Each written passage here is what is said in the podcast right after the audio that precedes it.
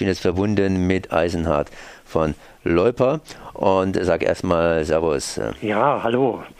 Äh, heute ist gerade auf den Tisch geflattert hier kein Bauernopfer, sondern Eingeständnis des Scheiterns. Bahnvorstand Volker Käfer ist zurückgetreten. Was soll uns das sagen? Ja, das ist äh, ein richtiger Schritt in die Richtung, dass äh, das Projekt Stuttgart 21 als gescheitert angesehen werden muss. Ähm, natürlich genügt es nicht, wenn man einen Kopf auswechselt, der eben als äh, grinsendes Gesicht aus den äh, vielen Terminen bekannt ist, der sich über viele Dinge hinweggemogelt hat, über alle Schwierigkeiten geschönt hat, noch und noch und äh, eben viel Mist auf sich geladen hat, für den aber natürlich auch eine verfehlte Bahnpolitik steht. Und jetzt muss es darum gehen, dass eben die Weichenstellung in die richtige Richtung stattfindet, dass man den Fakten sich stellt und eben sieht, man kann nicht ein Riesenprojekt mit zweistelliger Milliardenhöhe äh, derart durchführen, dass man sagt, der Risikopuffer ist nun weggeschmolzen und wir machen weiter wie bisher. Nicht? Das kann es nicht sein, denn dann muss sich ja der Milliardenschaden der Bahn noch gewaltig ähm, verschärfen und das wäre strafbare Untreue. Bahnvorstand Volker Käfer ist zurückgetreten.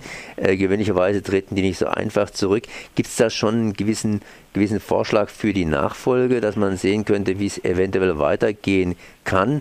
Oder ist es jetzt noch total geheim bzw. offen? Ja, der Rücktritt ist angekündigt und erst wenn man den Nachfolger kennt, dann will er den Rücktritt auch sicher mit millionenschwerer Abfindung noch vollziehen.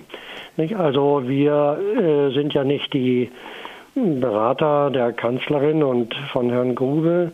Ähm, die werden äh, Ausschau halten, beziehungsweise der Aufsichtsrat muss Ausschau halten, wem er da den Vorzug geben will. Und da ist nun wichtig, es muss eine vertrauenswürdige Person sein. Es kann nicht der Herr Pofalla sein, der nun im Bahnvorstand für die Unternehmenspolitik steht. Äh, das ist also schon Hanebüchen, sondern es muss jemand sein, der die Weichen so stellt oder dass die, der Aufsichtsrat äh, hier eine sachgerechte Lösung findet.